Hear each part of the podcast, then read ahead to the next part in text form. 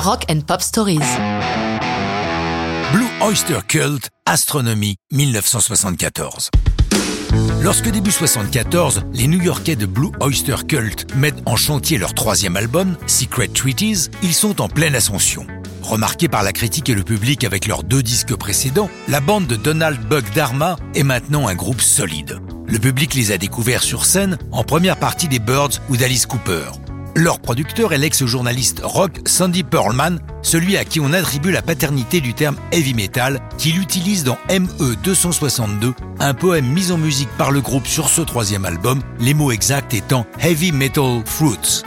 C'est également lui qui a donné son nom définitif au groupe, Blue Oyster Cult étant le titre d'un autre de ses poèmes. C'est encore lui qui est à l'origine de Astronomie, la chanson est indissociable du reste de l'album puisque suivant la tendance du moment, Secret Treaties est un album concept autour d'un personnage nommé Desdanova qui fait son apparition dans Astronomie.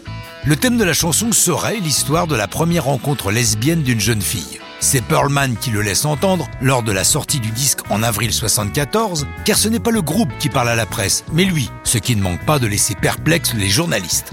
C'est vrai qu'en ce qui concerne les textes, le groupe est bien entouré puisqu'un autre rock critique célèbre, Richard Meltzer, et la grande Patti Smith signent aussi des chansons de l'album. C'est donc Pearlman qui se charge d'expliquer la chanson. Il s'agit d'une soirée de réveillon du Nouvel An que Desdanova passe dans un bar nommé le Four Winds. Il y rencontre deux filles qu'il doit éclairer de ses lumières, mais il a peu de temps, seulement 6 heures avant le lever du soleil. Desdanova serait-il un vampire? L'histoire ne le dit pas. Le poème de Pearlman est mis en musique par les deux frères du groupe, le batteur Albert Bouchard et son frère Joe, le bassiste. C'est Eric Bloom qui la chante. Astronomie ne paraît pas en single. Nous sommes en pleine période où les albums, surtout ceux dits concept, sont rarement déclinés en single, l'œuvre étant considérée comme un tout.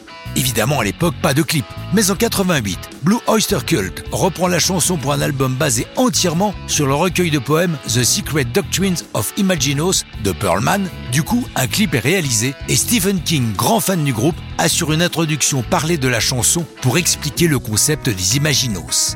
Metallica reprendra la chanson en 98 sur l'album Garage Inc., mais ça, c'est une autre histoire de rock'n'roll.